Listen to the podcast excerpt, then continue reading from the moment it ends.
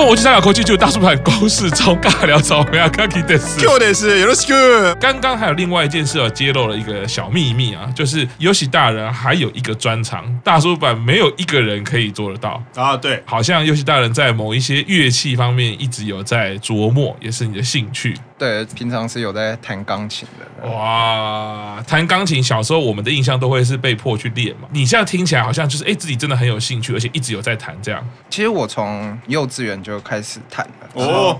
确实到了国中那时候有一点厌倦，这样，oh, okay. 所以当时确实就钢琴课是停掉了。Okay. 对，幼稚园到国中也十年，差不多十年。对，嗯、但乐器这种东西，你不去强迫的话，你会去弹一些你自己喜欢的东西，那、啊、就会找出你弹奏乐器的初衷。这样是是，是。所以其实虽然确实到了高中、大学，甚至到现在，弹钢琴的技术可能就真的没有再进步了，嗯、因为永远就是弹自己会弹、自己喜欢弹那些东西，嗯、但。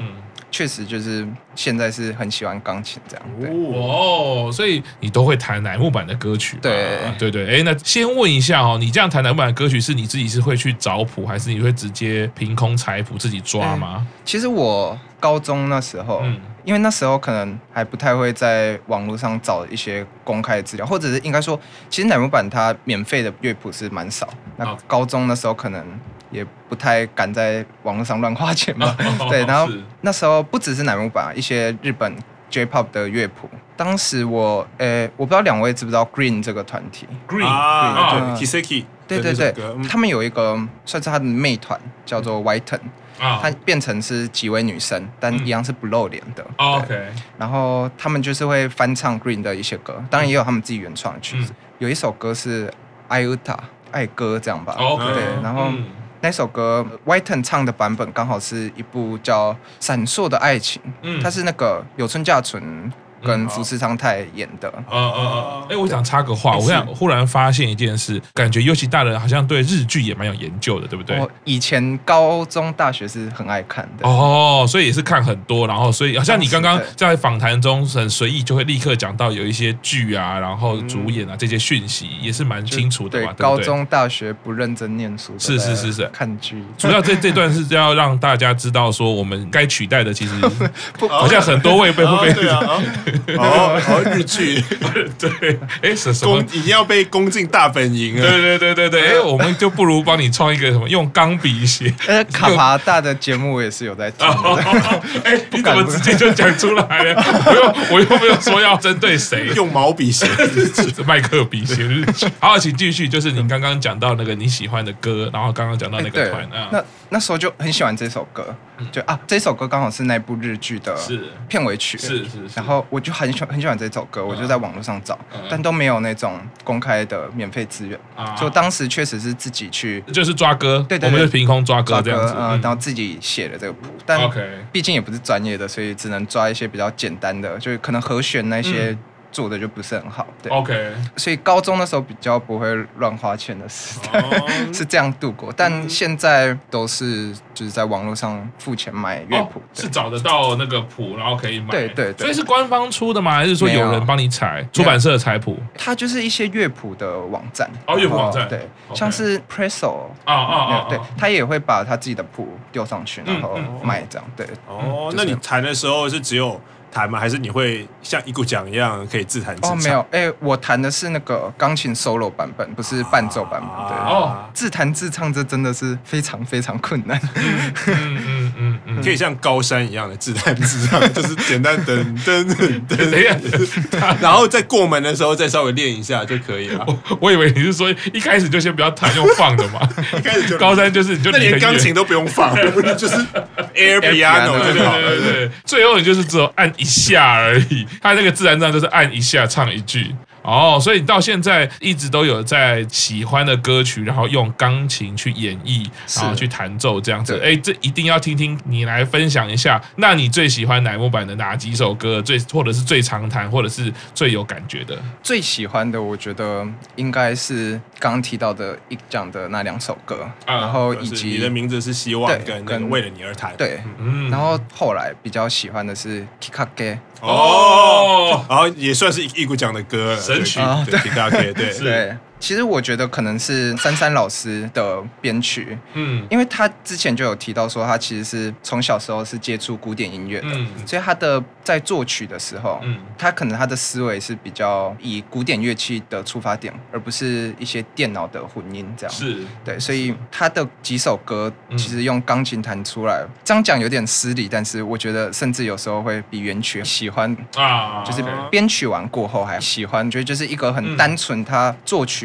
的样子，嗯，我用钢琴弹出来的那个样子，哎、欸，我有稍微记一下，就是有几首，嗯，还不错，就是像刚提到 Kikake 跟 Kimi no Na wa Kibon，嗯，然后包括还有什么 Hane no Kyoku 雨根的记忆，然后 Sayonara no Imi 啊，然后 Boku ga iru basho 啊，然后ありがちな恋爱，对，这几首都是我没有每一首都很会弹，但就是我有稍微试过，我都觉得用钢琴弹出来的结果是是很喜欢 的。这样，对，它曲风算是比较不知道怎么定义优美嘛，或者是说，嗯嗯，可能它那个古典音乐的感觉是存在的，所以会让我更吸引我这样。是是是是是。然后甚至他访谈有提到那个阿里嘎奇娜恋爱是好像是边弹钢琴边做出这首，所以他是用钢琴作曲，应该是吧？他说我看那个访谈，他好像是说他是边弹钢琴边想出这首歌，他可能就弹一弹就想到一些。一些音，然后就把它做成这首歌。哦，我猜应该是这样。对，在我在猜这种说法，在编曲的角度，应该是说有一些写歌的人，他是纯粹先主旋律出来，嗯，然后他的主旋律出来，他其实脑中会有一些架构啦。那有一些是我没有主旋律，我就先弹一个和弦进行，或者我先弹一些爬音啊、chord 这些一直交错，然后可能会建构了一些框架之后，哎，才冒出旋律。这个是写歌的时候有有的时候。不同的路径啦，所以刚刚那样听他讲，他应该就是我其实没有主旋律的什么想法啊。有些人会什么先想副歌，有些人会先想一个关键的一个词。我要猜这个在写歌的角度来说，可能会有几个不同的路径。对，所以你刚刚有讲到，就是这一些钢琴曲，你其实你自己这样弹起来是特别喜欢，就感觉上好像哎古典味道比较浓，就是三张盛宴老师的这几首歌，其实也有一些曲子像是。哦，我觉得他在少了，就是因为我用钢琴弹出来，就是少了编曲带来的影响，是，所以我会感受到，哎，其实这首歌用钢琴弹出来的感受是跟我直接听原曲是，也不能说截然不同，但我会发现到一些我可能在听原曲没有发现到的部分。就举例来说，那个 Route to Forty Six 啊，啊小四老师，他的可能也是我没有很，应该说没有很认真去剖析这个原曲，但一开始对我而言，这 Route to Forty Six 的感受就是一个电。音感嘛，然后节奏感很明确，这样子的歌曲。那因为我有买 Route to 46的钢琴谱，然后我弹，但因为我在弹的时候，脑中其实想的都是那个原曲的感受，所以我当时并没有很特殊的想法。是，但有一天就是没有在弹钢琴，但是我妈就突然冲到我房间，她就哼了 Route to 46的那个旋律，说：“这首歌你现在可不可以赶快去弹一下？”我突然很想听的。哦，妈妈好时髦哦。对，然后。他那时候哼的时候，我还没有听出来是这首。我想说，因为他喜欢的风格可能是那种比较优美的，比较你是说妈妈对妈妈喜欢的比较轻柔。对，然后就想说电音感这么重的，不会是节奏感明显的，不会是他喜欢的。是，就我就试弹了几首，哎，都不是。然后我想说，哎，该不会真的是 to 46？我弹了看，哎，对，就是这首。哦。然后我妈那时候。讲的话，第一句话就是说这首歌听起来很悲伤。哦，那时候就想说，哎，是悲伤吗？嗯、我我那时候是没有想过，哎，这首歌带给我的感觉会是悲伤。嗯，那确实，我那时候就排除掉那个原曲的想法，嗯、我就是专注的去聆听我用钢琴弹出来的感觉。嗯，哎，确实它的旋律是带点悲伤的感受。嗯、对。就像这种，我弹的钢琴才会感受到它原本作曲涵盖的一些嗯感情在里面。跟小四老师道歉，之前用不太礼貌或者或者是比较负面的形容词讲小四老师。哎，还好啦，我觉得我们还好啦。我们或者说我们应该啊，我们应该还给小四老师该有的评价。是，但问一个技术性的问题，因为其实以 Route 46来说，它编曲里面几乎没有什么钢琴，它都是电的乐器嘛。你这个谱，它的左手的部分应该是你。买谱的这个网站他自己编的嘛，对不对？左手其实就是一些简单的和弦的，其实节奏感就很明确的。但是它的节奏感是他自己创造的，还是它是跟 Route 46一样的？比较偏向他自己创造。OK OK，左手只是辅助。这边就立刻进入一个专业的对答啦，就是说，因为刚刚呃，尤其大人刚刚讲到的是说。在编曲上的时候，你会觉得听到比较不一样的感觉。那因为其他的歌曲我都可以比较可以直观的理解，因为呃，它原本就是一个钢琴编曲上，比如说你的名字是希望，我们都可以听到很完整。但是 Route 46这一首，如果你这样一讲的话，我就会觉得会有一个很大的成分是受到他自己编曲上的影响。从我的角度来说，编曲的用意本来就是这样，是就是说，同样一个旋律，你可以开心，你也可以伤心，就是。所以我们在分析歌曲的时候，我它其实旋律很伤心。比如说这样讲好了，以松村的歌《百米一样》这首歌就是绝对的开心，但是《Sayori Ready》就不是。其实这个歌这个编曲影响人听，感觉很深。可是当你抽出来只有旋律，它是有悲伤感的。那我觉得右旭大人他其实分享了这个东西，其实就是在讲这个。我们有的时候会。被编曲上影响到，但是实际上你的旋律抽出来的时候，它可能长的样子或它呈现的能量会不只是这个编曲，不是说 Sayori Ready 就是很乐团，它就是只有这个方向。其实你如果把它抽出来，所以刚刚你讲的对，就是说，哎，我如果把它抽出来只有旋律的时候，Route 46它可能就带有刚刚又许大人他分享的，就是悲伤，或者是还有什么其他的感觉，可以这么说。是，所以这个就是还蛮有趣的啦，就是我们在流行音乐的制成的时候。你拿到一个旋律，那大家怎么去解读这个旋律是第一件事情。可是编曲的人，你又要带给他什么？那当然，后续有可能会是已经不是编曲人进来了，有可能是出资的老板进来了。哎，我不管，我就是这首歌现在流行电音，你就给我编成电音，或者是我要凸显哪一位那个成员的歌声，我就会把他的麦推大。他已经不是编曲了，他那个已经是后置了。那个我我对那个已经不是编曲，对，不会不会不会。但我觉得那个就是一部分。就是说，其实，在流行制程的它的技术，对我来说，它其实都是创作的技术了。它是技术层次，那纯创作回到比较优许他关注的，或者是他刚刚分享，就是说，当我全部都抽掉，单纯只有旋律的时候，它会是什么东西？那那当然会弹呃钢琴也好，或者是你会一个基础乐器，如果你单纯用乐器去弹的时候，我相信你都会去重新咀嚼出那个音乐呃那个旋律线本来的感觉。但是像我刚刚讲，其实左手就是在讲钢琴的用法，好像会说是伴奏。那对我们后来。来解释，像我会就我会说，那个就是编曲。对我来说，那意义其实就是编曲。那如果只有纯旋律，就是我们小学学的直笛，老师给你一个五线谱，是只能单音嘛，什么都没有，你就是做单音，那就是纯旋律。那每个乐器去做纯旋律，就只剩下每个乐器的个性了。比如说，你今天用小喇叭吹那个乐器，你就是会觉得比较 有一种动感，就是有一种热情。可是你如果用声，中国的声的乐器，你就觉得有古五点位啊！你用二胡。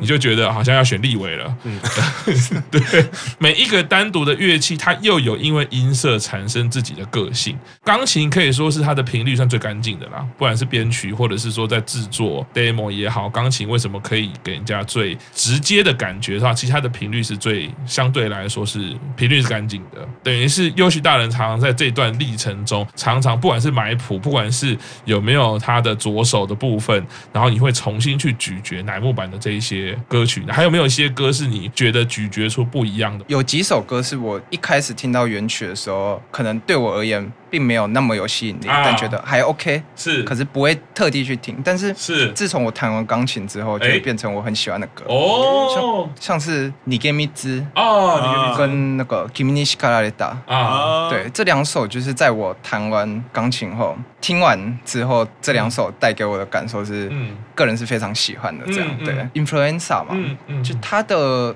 曲风算是比较弗朗明哥，OK，他那种曲风就用钢琴弹出来的感觉就稍微没有比原曲喜欢的，嗯、对，也是有这种例子。那挑战题来了，哎哎，没有想到吧？这个你不用看上面，因为这没有在提纲里面了。优许大人，我就要请问了，那在乃木坂的歌曲里面有没有反而觉得弹了之后更喜欢原曲的编曲的？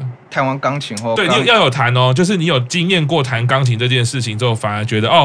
我更喜欢。原本可能这首歌没有很喜欢，但我觉得，哎，一弹了钢琴之后，才反而觉得回去听到原本的编曲，它有不一样的东西吸引到你的。见面会的时候，就我问了店长说，他最想要听的一首 piano solo 是哪一首曲，啊、然后他那时候回答说《羽の记忆》。哦，我那时候就赶快去查，就我只有找到一个有在卖的来源，但就是我刚刚提到说它是要日本电信，是，所以现在就等我去日本，只能这样。日本办了手机门号，然后再来买这样。是，我觉得这其实蛮多，就是主要是我觉得可能是我自己弹的太烂，所以啊，为什么？我可能弹的不太好，然后就会觉得。自暴自弃的很多啊，还是原曲就好了。哦，但有一个我觉得，就是刚刚阿开长问完之后，我第一个想到的反而是那个 Karlsruhe。哦，Karlsruhe。刚想一下，其实我也说不上来为什么，但可能我猜是。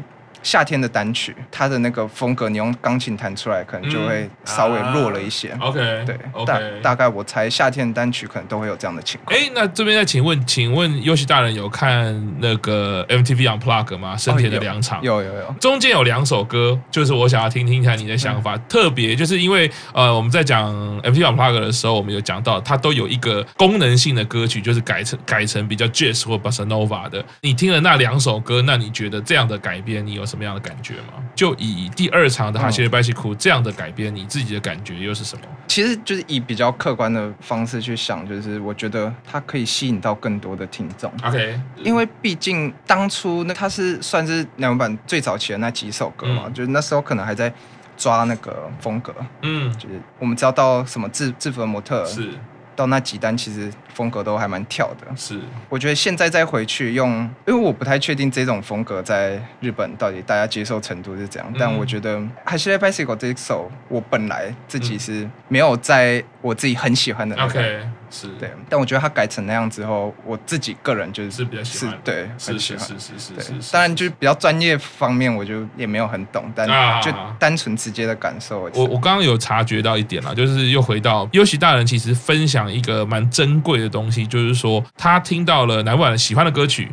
然后他会去用他喜欢的钢琴来演奏，可是除了满足这样层次的这种喜好以外，他会开始进行了一些有点像是艺术的感受到，有一些我觉得他自己这样子弹钢琴演奏曲，其实是他更喜欢的，或者他是更有感觉的。呃，虽然现在进行的比较是。呃，自己觉得说还没有太高的能力直接去做这样子的编曲跟演奏，比较是买谱的部分。回到刚刚这个，我说，如果这个优喜大人是我们新进的艺人的话，我们就会设定目标，其实是我觉得优喜大人可以去试试看。我觉得你有弹十年的钢琴，你的能力一定不会太差。其实你要抓旋律一定很简单嘛，可以自己去挑战看看左手的部分，就是也不用想那么复杂，但是你去找一种可能性。我很期待听到尤其大人自己的感。感觉不，哪怕是你自己当下的心情也好，或者是你自己想象中的概念也好，先从简单的歌，在时间允许、在精力允许的状况之下，如果有这样子属于优喜大人喜欢的歌曲编出来的这种纯钢琴演奏也好，或者是这个纯钢琴曲也好，我会非常非常的期待，因为我觉得你是有 sense 的人，而且你对于喜好你是有感觉的。好像在讲说音乐制作或者是音乐工作，最重要的是你要有感，敢说出这个我。喜欢这个我不喜欢，我觉得优喜大人很有这样的特质。对，虽然你很谦虚说啊，我自己弹不好，所以我就买谱。不过我相信你应该可以。如果你未来挑战看看，我很期待听到你推出这样的作品。所以之前我们在简讯上面还有这个，我有推坑一下，尤其大人是不是有一些安排跟准备，要把你这个钢琴的技能带过去日本呢？最近有在看电子琴。哎呀，哦，哎呀，但其实也是蛮担心的，因为哎，为什么？毕竟。因为我一直以来弹的都是古典钢琴，是是是，想说适应可能也要一段时间。现在那个啊，钢琴琴键都做的很像哦，你就去你就去那个乐器行找一个琴键最符合你的 touch 的就好。还有就是可能声音的反馈吧，啊，觉得也是需要时间。我觉得你没问题的，我觉得你没问题的。十年钢琴，还有更大问题是因为以前都不会去看嘛，最近才知道，原来 keyboard 这么贵。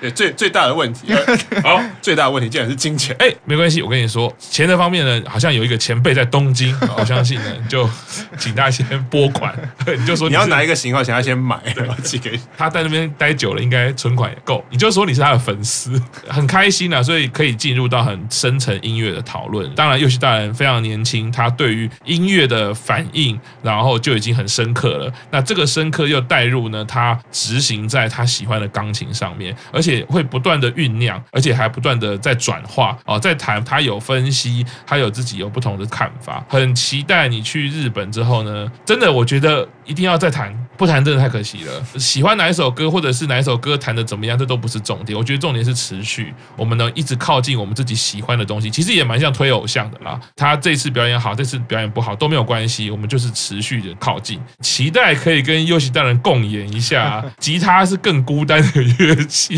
因为我个人是属于乐团挂的，我是很习惯听到一个旋律，我就是想加东西的，就是我的工作就是这样，或者是我的属性，我就觉得不管是加一把加两把，我都会很期待这个旋律可以被我改成什么样。我自己在音乐的方面还蛮喜欢，今天我喜欢它是一个温柔版，明天我想要它摇滚版，后天我想要试试看它有点怎么样。但是我觉得这个不同的对音乐的喜好，如果可以一起摩擦火花，我觉得是蛮好的。大叔版也是有一个人常常泼乐器，好像造吉他嘛，那也是一把都没买嘛，对不对？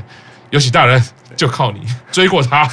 那接下来就是呃最近的大事啊，这个就是想要听听这个尤喜大人的感觉啦。就是五期生也披露了啊，但我们天挑五轮也在进行中。哎，那你自己对于目前五期生这几位，你有什么样的感觉吗？或者是你有自己比较喜欢的人？刚刚有讲到跟 Q 厂比较像嘛？那整体来说，你五期生有什么期待吗？现在就只期待可以安安稳稳的度过。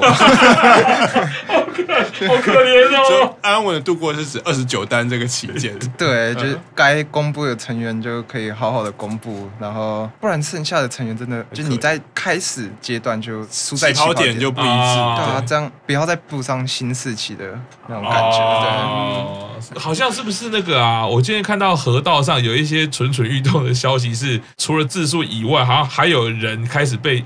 要准备被针对的感觉啦，就感觉比阿鲁诺的事件还严重，就是，但是就是现在都没有浮出来，可是就有一些人一直好像蠢蠢欲动，对不对？其实我觉得，就观察的角度，上个礼拜的公示中不是五期生初登场啊，我觉得很微妙的一点是，五期生初登场的时候，不管是日春或是旁白都没有跟你讲五期生到底有多少人。如果是十一个，他自己讲说啊，五期生十一个，这次他一定会把五期生人数讲出来。可是我觉得在里面很明显是第一个五期生没有全部人一起登场，然后再分组进行。他们是一次登场三个，是另外一点就是我觉得很微妙的是，他没有跟你讲五期生到底有多少人。啊，对。可是虽然猜测的成分居多，可是也是因为你现在从他的曝光或者他的整个氛围来讲，好像大家都觉得说可能不会一开始讲十一人，可能最后亮相的，因为营运从来没有公布这个人选，乃木坂五期生。对。虽然说二十九单的特点里面已经有说，因为二十九单的特点是有五期生的每个人的纪录片，在中国的那边因为法令的关系，他要公布商品内容，所以那时候中国上。架的时候已经把五期生的名字全部都写出来了，可是除了那个部分之外，营运从来没有公布说这个人就是五期生。所以如果说他要叫这个人，比如说解约，或者说啊，我们可能辞退你，他其实是不用跟外界讲，只要说啊，可能谁谁谁可能因为什么辞退，或而且他也不用跟你交代他为什么辞退，或者说他就是大家揣测，也是因为一方面五期生公布的节奏实在是很奇怪，因为二月就已经公布了八个人，然后剩下三个人已经，天哪，公司中都已经开始，已经有五期生有一个人当上 center，然后。公司中有三个人已经亮相，然后利剑会，然后剩下三个人还没有。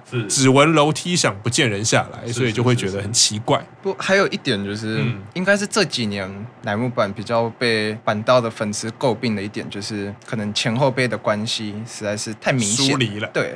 哦，就是可能比起像日向他们，有点像是一个大家庭的感觉，但乃木坂就前后越来越淡。因为以前，比如说一期、二期、三期，会觉得姐姐带妹妹，可是到四期生进来以后，也有可能疫情的关系，也有可能四期自己的有一个节目啊，自己一个时段，从 Dogue 然后到短剧到 Star 诞生玩了两三年，感觉好像就名义上我们是四期生，可是跟前辈的连接并没有以前的前后辈那么紧密的。当时还有人会吐槽说，四期自己出来创一个团都不违和，这样哦，反正也有人数也够嘛。还有一点就是，当然可能也是因为乃木坂人数就是庞大嘛，他五期生进来以后又四十几个人了，嗯，所以因为其实我没有在跟日向，嗯、但是听到大部分板道的粉丝都会提到说，日向版的最大卖点就是每个成员都有自己的特色，嗯，然后定位清楚，所以在综艺上或者是在其他地方的表现是可以很明确的，就是知道自己要做，所以他们综艺节目也是很好看这样，是，但是相较于乃木坂，可能会有一些人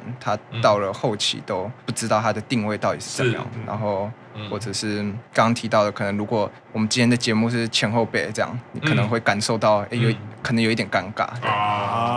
就情人节那次那个企划，就也有人吐槽说，其实就有一点官方在硬去要拉进去的感觉。但但我没有觉得不好啦，但可能就是有些人比较敏感，就会觉得有一点尴尬这样。是，因为可能刚刚讲有新四期嘛，新四期有五个人，那他们二零二零年才进来，然后又遇到疫情，所以他们跟前辈的那个认识少之又少，然后即使参加 Under Life 也只有一次，然后参加下旬，因为二零年就没有下旬，二一年的下旬也是已经隔了一年多，二一二一年的下旬就只是去年，所以在二二二年今年情人节送礼物的时候，你会觉得说四期可能有上过选拔的成员跟前辈就会比较熟，因为相处时间很多啊，没有上过选拔的成员就还可以，因为时间也够久啊。新四你的那五个人就会觉得他们即使说啊，他们很憧憬哪一个前辈，应该说他们也没有足够的机会来表现。他说，哎，我对这个前辈的憧憬到底是什么？你就是好像你就是看到那个。结果我很憧憬这个三级生前辈或哪一个前辈，可是你他完全没有时间说啊，我以前肯定也是还两百两百的粉丝，或者像邓讲，他知道他的以前的推是七濑，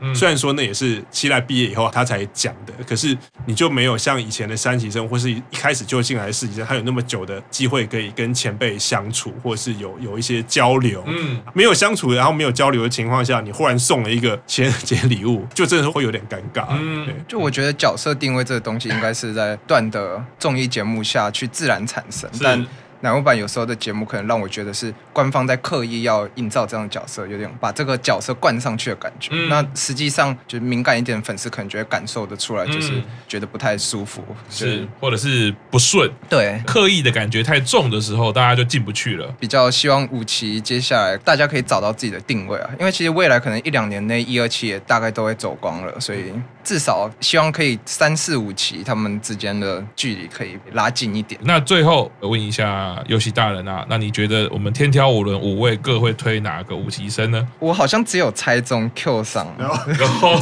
我们这些人没有人没猜中我。最后如果就是真的，也就是一直这样下去的话，我们就要颁一个什么真诚王、真心王，对，对特别规则。我刚刚有想到，如果五轮都挑。不一样的人就要扣分，对，臭滴滴条款。对，阿卡伊桑，我是猜美空哎，因为那时候那个 PV 刚出来的时候，嗯，你一直称赞他的笑容，是，我就猜了美空。玄关大人，我好像也是猜小川。哦，嗯，台中曾先生跟卡帕大，就我都是猜井上和这样。哦，就可能也是娜娜敏的关系吧。接下来，哦，你说接下来，接下来你直接请你先预测到第五轮的时候，最后就是要决定了嘛。一个人让你挑两位，因为我们后面的规则会改。我必须要说，我们是营运，我不能放任大家这样欺负 Q 上，这样有什么好玩的呢？难道只因为我真诚，对啊，就要被欺负吗？不可以这样子。对，所以揭露一下，我们后来规则会改成大家会推两位，它是有分首推，对，有分首推，所以首推已经不得分了。啊，对，所以你可以猜两位。可是 Q 上不是也有报了吗？就是啊，小川彩跟五百。五百对，所以也是二选一。不也，可是因为副理第二轮没有亮相。对啊，所以因为还有后面的 DLC 三个人，对，还有 MV 什么，只是说先就像这七位，我想要听听分享，你也不用太这个在意，就是分享你觉得我们这五个人会猜哪会推哪两位？从 Q 桑开始，就是我觉得他也是跟我蛮像的啊，所以哦，第二个应该也是猜小川哦哦，如果再被猜中，我就帮不了你，决定第三推。玩到赢为止。阿卡伊桑美空会吗？因为我觉得阿卡伊桑一开始那个称赞美空的笑容应该是真诚的，嗯、我觉得应该还是有点机会，嗯、不然就伊罗哈跟美空这样。好，好。是是是，然后如果照刚刚两位说，就是玄关大人的这种傲娇属性的话，那他是不是也该推小川菜了？嗯，合理。就是以刚刚的提到，就是要给他一个台阶下。对了，对了，对对，要给他台阶啦。对。然后卡帕大，变我一开始猜的，就是可能应该也是井上和嘛。哎、可卡巴大很难哦。我们现在他连一推是谁，我们现在都无法确认。有可能五次最后就讲不。对，所以就是刚刚 Q 长讲的吧，五次都不一样的扣分，嗯、就是针对扣五分，扣滴滴条款。但因为毕竟。卡瓦代有喜欢麻衣跟那个娜娜米，啊、所以我觉得井上和应该，即便不是首推，二推应该也有点机会。哦，高人型，好鬼大人应该也是一样的。哦，所以我还是照我原本的推测。是，好，那个。还是我跟 Q 长比较容易被看穿啊！结论就是，不管换了谁，比赛规则还要再研究一下。没错，今天很开心啦！这个我们的优喜大人前往这个日本之前呢，可以跟他碰面，也录了一个节目。后续呢，我一定要好好的再邀请优喜大人再跟我们分享，尤其他在钢琴的部分还有音乐的部分，他有很多属于他自己的历程，还有他的经验。大叔版呢，算是增加了不同技能的职人来到了我们节目里面。非常开心啊！好，那今天节目就先到这边啊！我们也祝优喜大人前往日本顺利愉快啦！谢谢。今天节目到这边先跟大家说拜拜喽，拜拜。拜拜。